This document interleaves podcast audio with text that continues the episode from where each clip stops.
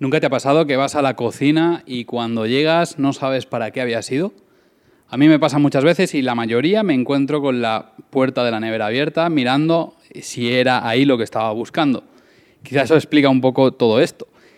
Pero es verdad, a veces nos pasa, ¿no? Vas al comedor o vas a algún lugar de la casa y, de repente te preguntas, pero ¿a qué he venido yo aquí? ¿Qué, he venido a hacer aquí?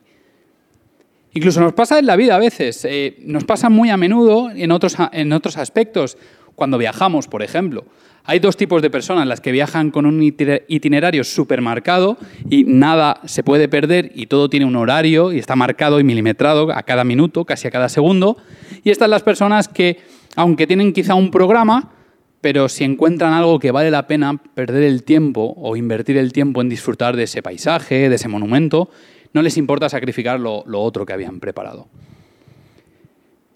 ¿No te da la impresión de que quizá con todo esto de la pandemia nos hemos olvidado demasiado pronto de todo? Es como que eh, parece que hemos cambiado muy rápido el aplauso a aquellos que nos han sacado adelante por la cerveza, eso sí sin alcohol, pero en la terraza. ¿No te parece como que es demasiado brusco el cambio que ha habido en menos de un mes entre el pánico total y el no voy a decir desenfreno, que suena súper raro, pero como que el olvido total de lo que ha supuesto todos estos meses de pandemia. ¿Cómo el ser humano, no, estoy haciendo tanto una crítica o no me estoy volviendo súper pesimista, pero me sorprende, y no sé si te sorprende a ti, ver cómo el ser humano, cómo somos tan capaces de estar súper preocupados con algo, tener algo tan en mente, tan presente, y en tan poco tiempo olvidarnos tan rápido de aquello que nos ha mantenido despiertos o que nos ha mantenido súper obsesionados. Me pregunto cuántas veces en la vida hacemos lo mismo. Me pregunto cuántas veces nos olvidamos de aquello que realmente vale la pena. ¿Cómo hemos podido olvidarnos tan rápido de dónde, eh, de dónde estábamos? Parece que lo único que ha dejado huella de todo lo que hemos pasado sea simplemente la mascarilla que todos llevamos. Esa mascarilla de postura en realidad, porque luego te sientas en una terraza o llegas a casa de un amigo y te la quitas y, y todo el mundo se la quita y ves las terrazas llenas de gente sin mascarilla. Pero parece como que esa mascarilla es la única huella que ha dejado todos estos meses que hemos pasado de miedo, de incertidumbre y de sufrimiento. ¿Qué impacto tiene vivir el modo de vida que estamos viviendo últimamente? No sé si te pasa, pero quizá durante la pandemia hemos tenido momentos de reflexión trascendental, de reflexión profunda y cómo hemos enterrado tan rápidamente ese deseo de trascender o ese, esas preguntas tan, tan cósmicas, no sé, eh, trascendentales, que nos han hecho reflexionar acerca de nuestro futuro, acerca de, de cuál es el propósito de esta vida. ¿Cómo hemos podido enterrar tan rápidamente todo aquello que nos ha hecho reflexionar? El darnos cuenta que quizá necesitábamos más tiempo para lo que realmente importa, de que quizá necesitábamos pasar más tiempo en familia, de que quizá nos estábamos tomando la vida demasiado a la ligera. ¿Cómo hemos podido olvidarnos tan rápido de todo esto y volver a lo que llamamos esta nueva normalidad?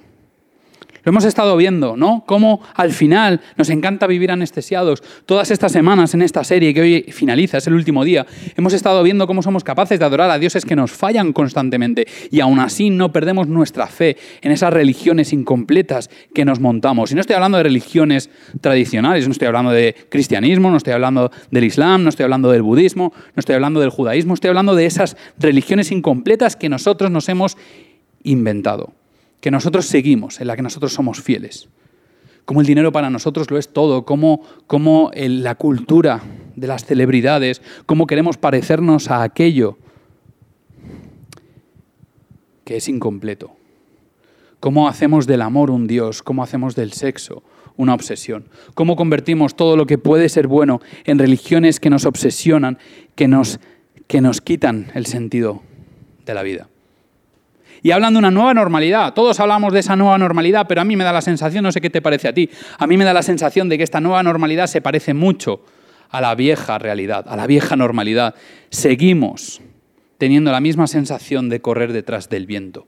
Como decía Salomón, intentamos correr intentando atrapar el viento. Esta vez con mascarilla, con lo cual cuesta mucho más respirar, pero me da la impresión de que esta nueva normalidad simplemente es más de lo mismo.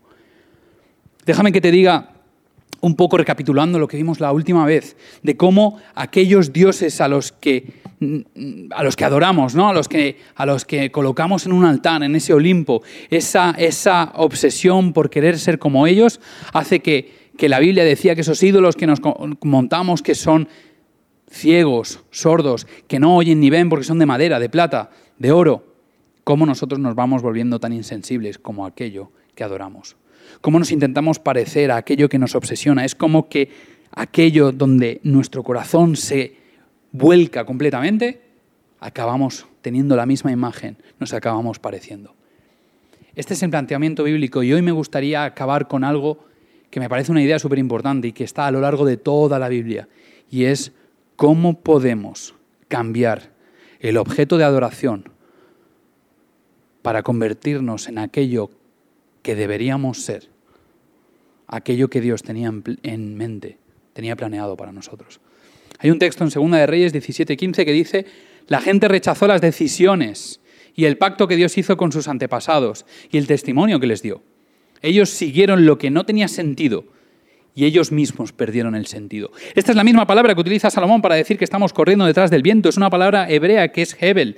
Hebel significa vapor, significa algo que tú no puedes tener en tus manos, que tú no puedes tocar, que tú no puedes palpar, que no es tangible. Y la Biblia lo que te está proponiendo es que la gente, nosotros, la sociedad, el ser humano rechazó la propuesta de Dios, rechazó su pacto, rechazó su amistad, rechazó todo aquello que tenía preparado para nosotros y decidimos vivir persiguiendo, siguiendo, obsesionándonos, volcando nuestro corazón en lo que no nos da sentido. Y no quiero darte un discurso religioso de, pecado, de, de nos va mal en la vida por todo esto, pero realmente, no sé si te das cuenta como yo, que al final vivimos persiguiendo cosas que no tienen sentido y por tanto nosotros mismos perdemos el sentido. Seguimos adorando dioses que nos fallan. Seguimos creando religiones, incluso siendo ateos muchas veces. Seguimos creando religiones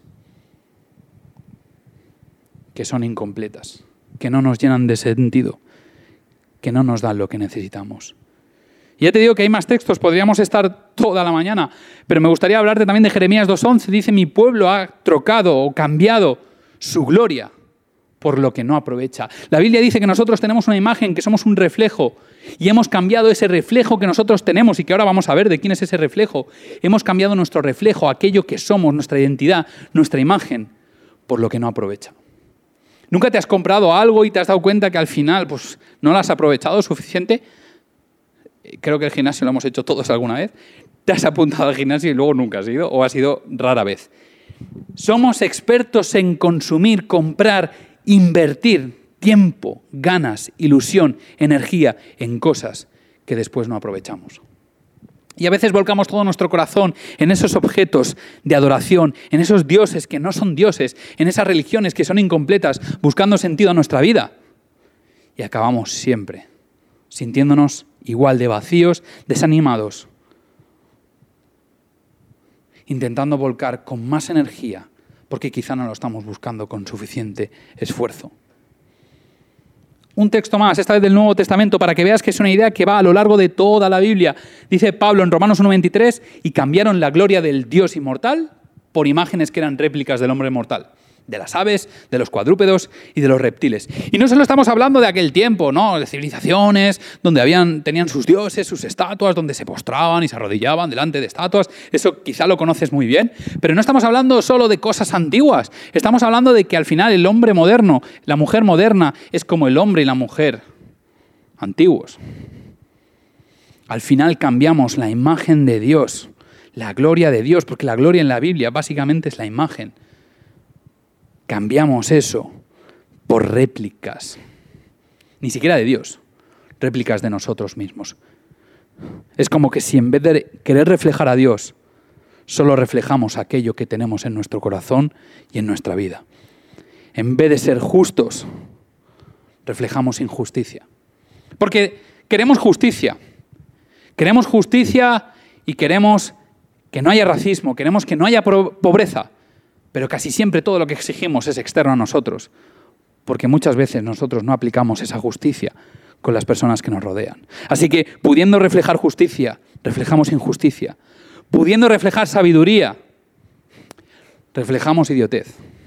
Reflejamos el, ser necios, el no pensar bien las cosas antes de actuar, pudiendo ser sinceros. Y esto es un aviso a navegantes para religiosos. Pudiendo ser sinceros y reflejar sinceridad, reflejamos hipocresía. Reflejamos una imagen, muchas veces, incluso los cristianos, de un Dios que no es el Dios de la Biblia. Pudiendo reflejar amor, reflejamos más que nunca odio. Pudiendo reflejar compasión, reflejamos indiferencia. Y al final, en vez de reflejar todo lo que Dios es, estamos reflejando todo aquello a lo que seguimos, a lo que volcamos nuestra mayor energía. Y no reflejamos la imagen de Dios. O peor aún, estamos reflejando una imagen de Dios que no es real. Es un Dios que nos hemos hecho a nuestra medida. Un Dios que está más centrado en el yo, una religión que está más centrada en lo que yo quiero, lo que yo necesito, que en lo que Dios es. Yo soy muy poca cosa para lo que Dios puede ser. Yo soy muy poca cosa para todo el sentido que quiero encontrar en mi vida. ¿Sabes? El sentido escapa a tu existencia. El sentido de la vida, el propósito está más allá de lo que tú puedes abarcar. Y al final no es tanto lo que yo soy, sino el nombre real de Dios. Tú sabes que en la Biblia Dios se presenta a sí mismo, su nombre verdadero como el gran yo soy. Así que no es tanto lo que yo soy, sino es más lo que Él es. No es tanto lo que yo puedo hacer, sino es más lo que Él hizo y lo que Él está dispuesto a hacer por ti y por mí.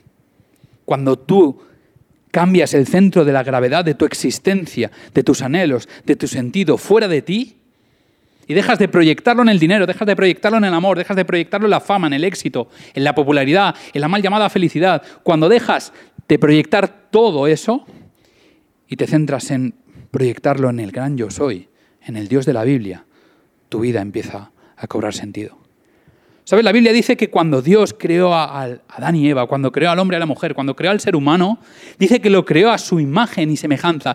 Utiliza la misma palabra, el mismo concepto, imagen. Nosotros fuimos creados a imagen de Dios. Dios no es una imagen que nosotros nos hemos creado a medida. Estaríamos idolatrando a Dios de esta manera. Nosotros somos la imagen de Dios. Y es curioso porque dice que ambos son la imagen de Dios. Ni hombre por encima de mujer, ni mujer por encima de hombre, ambos juntos, unidos a la misma altura, es la imagen completa del Dios de la Biblia. Y Génesis 5 te recuerda, vuelve a empezar, empieza con una genealogía un poco rara. Sabes que las genealogías en la Biblia son un poco raras porque es como nombre tras nombre, hijo de hijo de hijo. No te voy a negar que a veces parece un rollo, pero me encanta la genealogía que empieza con Génesis 5 porque recuerda este hecho que habla en Génesis 1 de que el ser humano fue creado a imagen y semejanza de Dios. Dice cuando Dios creó, versículo 1 de Génesis 5, dice cuando Dios creó al ser humano, lo hizo a semejanza de Dios mismo. Los creó hombre y mujer y los bendijo. Que no se te olvide, ambos. Y continúa, el día que fueron creados los llamó seres humanos y cuando Adán llegó a la edad de 130 años, tuvo un hijo a su imagen y semejanza y lo llamó Set. La Biblia ya te está diciendo que hubo algo que falló, hubo algo que falló. El ser humano, Adán y Eva, juntos estaban hechos a semejanza de Dios, pero Set ya estaba hecho a imagen y semejanza de Adán. Algo cambiamos, algo quitamos, intercambiamos la imagen de Dios que teníamos en nuestro corazón, el reflejar el amor, la justicia, el perdón, la compasión, la aceptación. Todo lo que Dios había puesto en nuestro corazón lo intercambiamos por odio, por envidia, por egoísmo. Y al final, nuestros dioses, aquello que adoramos, aquello que queremos ser, solo es una proyección de nuestro ideal más egoísta. Pero hay una solución. Es verdad que siempre intentamos buscar, sentido más allá de Dios. Es verdad que siempre intentamos encontrar una imagen que se parezca a nosotros más que la imagen de verdad en la que vale la pena fijarse. Pero hay una solución y la Biblia la, propone. Pablo en Romanos 12, versículo 1 y 2 dice, por lo tanto, hermanos, a la gente de la Biblia les encanta llamarse hermanos, porque al final somos hijos de un mismo Dios. Sé que suena una palabra un poco religiosa, pero es bonita, ¿no? Porque al final da la impresión de que somos familia, porque es lo que para Dios somos, todos familia. Quizás si todos concebiéramos que somos familia, no tendríamos tanto odio entre nosotros. Pero continúo, dice, por lo tanto, hermanos, tomando en cuenta la misericordia de Dios, os ruego que cada uno de vosotros en adoración espiritual ofrezca su cuerpo como un sacrificio vivo. Y esto sé que es un lenguaje religioso un poco raro, pero básicamente lo que Pablo está diciendo no me da tiempo de explicártelo. Pero Pablo lo que está diciendo es que te entregues a Jesús. No que te sacrifiques en vida a Jesús, sino que que te entregues, que sirvas, que seas la imagen de Dios. Continúo, dice santo, sacrificio vivo, santo y agradable a Dios. Y aquí viene la parte importante, no os amoldéis al mundo actual, al mundo egoísta, al mundo lleno de odio, al mundo injusto, al mundo que trata a las personas como no se merecen. Dice, sed transformados mediante la renovación de vuestra mente. Así podréis comprobar cuál es la buena voluntad de Dios, que es agradable y perfecta. Lo que la Biblia te está diciendo es, ¿quieres dejar de vivir una vida vacía de sentido? No es haciéndote cristiano, de boca. Es entregándote a Jesús por completo. Es encontrando en el gran yo soy, en Jesús, la respuesta y el sentido a la vida. Es dejar de centrar y de crear proyecciones de tus anhelos egoístas en los objetos, en las cosas de este mundo. Es proyectar tu corazón hacia la imagen verdadera que es Dios y reflejar simplemente los atributos de su carácter. ¿Sabes? Todo esto se soluciona muy fácil porque al final somos lo que pensamos. Somos nuestros pensamientos y reflejamos lo que tenemos dentro. Jesús lo decía de otra manera. Jesús decía, de la abundancia del corazón, habla la boca. Pero al final creo que la, la clave es mirar. Es mirar. Porque cuando tú miras con el corazón, hay muchas respuestas que vienen a tu mente. ¿Recuerdas cuando eras niño? Cuando eras niña. Cuando te hacías daño tenías miedo. Bastaba una mirada a papá, bastaba una mirada a mamá para sentirte que estabas seguro, que estabas segura. A uno yo lo veo en mis hijos, cada vez que tienen miedo, cada vez que tienen dolor, se hacen daño, miran a su madre o miran a su padre para encontrar calma. Quizás tú no has tenido esta experiencia, pero seguramente te pase lo mismo que a mí, que cada mañana cuando abro los ojos veo a mi compañera de viaje y siento que estoy anclado a una roca. Siento que mi vida sigue segura, siento que mi camino sigue, sigue siendo un camino donde piso firme si camino al lado de ella. Pero si aún no tuvieras ninguna de estas dos miradas que yo sí he podido tener el privilegio en mi vida, te queda la tercera mirada que al final es la más importante, porque sobre ella se construye todo. Cada vez que miro a Jesús, cada vez que miro cara a cara a Jesús, encuentro sentido y encuentro propósito, porque es la brújula que me marca el verdadero norte, no los pseudonortes, el norte verdadero. Así que este es mi consejo, mira siempre a Jesús, porque cuando miras lo seguro, lo tangible, lo real, tu vida empieza a tener sentido tu vida y la mía empiezan a estar en un lugar seguro, que ese lugar es, Dios. Te aseguro que cuando tu mirada se detiene en Jesús, como la de cada una de las personas en las que su vida se detuvo en la mirada de Jesús, tu vida no va a ser igual. Pruébalo. Segunda de Corintios 3:18 Acabo con este texto. Dice, así todos nosotros que con el rostro descubierto reflejamos como en un espejo la gloria del Señor, la imagen del Señor, somos transformados a su semejanza con más y más gloria, más y más imagen por la acción del Señor que es el Espíritu. Básicamente lo que Pablo te está diciendo es que tú estás pasando cada vez más parecido a quién es Jesús. Es un trabajo que Él está haciendo, no es un trabajo que tú te tengas que esforzar. A veces los cristianos lo hacemos mal y planteamos que es una vida de esfuerzo, pero no, no es para nada una vida de esfuerzo. Tú te vas pareciendo a Jesús casi sin darte cuenta. Cuanto más tiempo pasas mirando a Jesús en tu vida. Cuando menos te pasas mirando y obsesionándote con el sexo, con el amor que no es real, cuando cada vez te pasas obsesionando con el dinero y cada vez quieres más dinero para tener una mejor casa, un mejor coche, cuando quieres poder, cuando quieres fama, cuando quieres popularidad, cuando quieres influencia, cuando quieres la mal llamada felicidad. Todos son objetos que te distraen de la mirada más importante, es la mirada de Jesús. Cuando mires a Jesús, de verdad, cuando pases tiempo de calidad mirando a Jesús, tu vida va a ir cambiando hacia la imagen real de Jesús. Amor, compasión, felicidad plena. Hoy es el día en el que tú puedes cambiar tu mirada. Dejar de mirar lo efímero, dejar de mirar lo temporal y empezar a mirar lo eterno, empezar a mirar lo trascendental.